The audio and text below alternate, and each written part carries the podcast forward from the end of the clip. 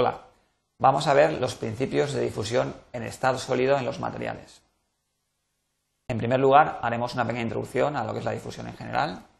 A continuación veremos cuáles son los diferentes mecanismos de difusión en los materiales para finalmente estudiar la difusión en estado estacionario mediante la primera ley de Fick. La difusión. La difusión es un fenómeno de transporte por movimiento atómico, es decir, es el movimiento de átomos o moléculas. Si observamos, por ejemplo, en la figura lo que sería un recinto que contiene un gas, vemos que los átomos o moléculas del gas están en continuo movimiento. Esto ya sería difusión, sería la llamada autodifusión de las mismas moléculas del gas a través de todo o por todo el recinto que lo contiene. Pero además, si incluyéramos un segundo gas, representado por los átomos rojos, podemos ver cómo inicialmente ocupan una zona muy, definida, pero a continuación, muy rápidamente, se difunden por todo el recinto, es decir, se distribuyen por todo el recinto que los contiene, disolviéndose homogéneamente con los átomos o moléculas del gas original. Es decir, ha tenido lugar una difusión de una sustancia dentro de la otra hasta obtener una disolución homogénea de ambas. Lo que pasa es que en estado sólido la difusión también ocurre, pero ocurre de una manera mucho más lenta. Efectivamente, en un sólido tenemos una estructura cristalina muy bien definida y mucho más rígida, mucho más rígida y con menos movilidad que lo que podría ser en el caso de un gas o en un líquido.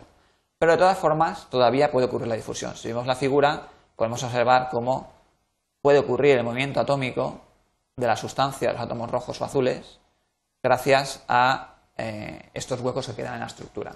Pero claramente vemos que la difusión es mucho más lenta que en estado, en estado líquido o en estado gaseoso. Los mecanismos de difusión son dos. El primero es, como ya hemos prácticamente apuntado antes, el de difusión por vacantes. Las vacantes son unos huecos en la estructura cristalina de un material sólido. Es decir, la estructura cristalina es una ordenación regular de los átomos pero en algún determinado caso pueden faltar algunas posiciones de átomos. Esto es una vacante. Pues bien, la presencia de estas vacantes, estas vacantes facilita el movimiento atómico, es decir, la difusión. Podemos ver aquí cómo esa vacante puede ser ocupada por un átomo vecino, la nueva vacante generada puede ser ocupada por otro átomo y así sucesivamente.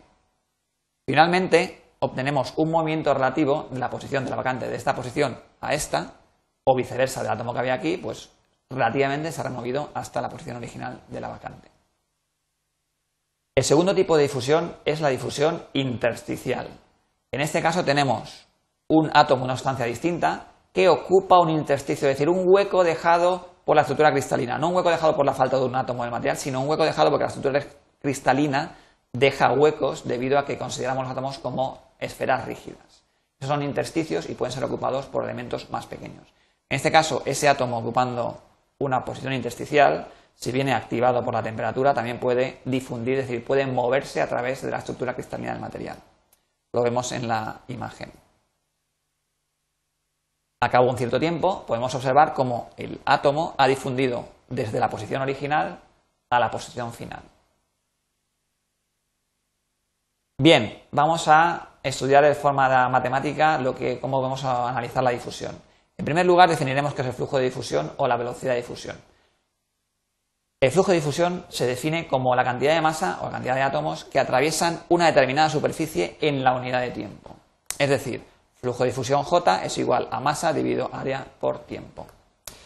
J es el flujo de difusión y viene expresado generalmente en unidades de masa dividido área dividido tiempo, es decir, kilogramos metro cuadrado segundo o átomos o moles dividido metro cuadrado segundo. M es la masa que difunde, expresada en kilogramos o gramos o moles. A es el área de difusión que consideramos. Y T es el tiempo durante el que ocurre la difusión. Si consideramos la forma diferencial de la expresión, quedaría así de forma. Flujo de difusión es igual a la inversa del área por la diferencial de la masa con respecto al tiempo.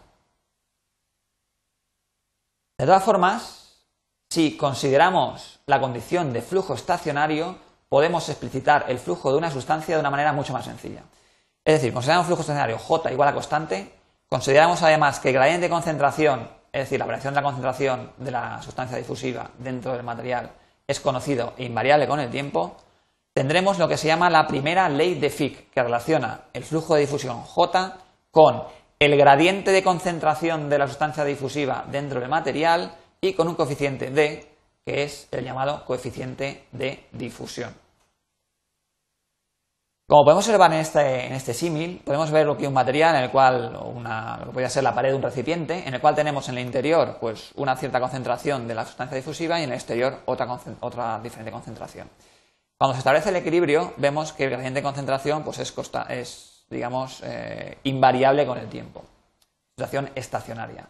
Bien, en este caso, pues ha establecido un flujo de átomos, una difusión de átomos dentro del material.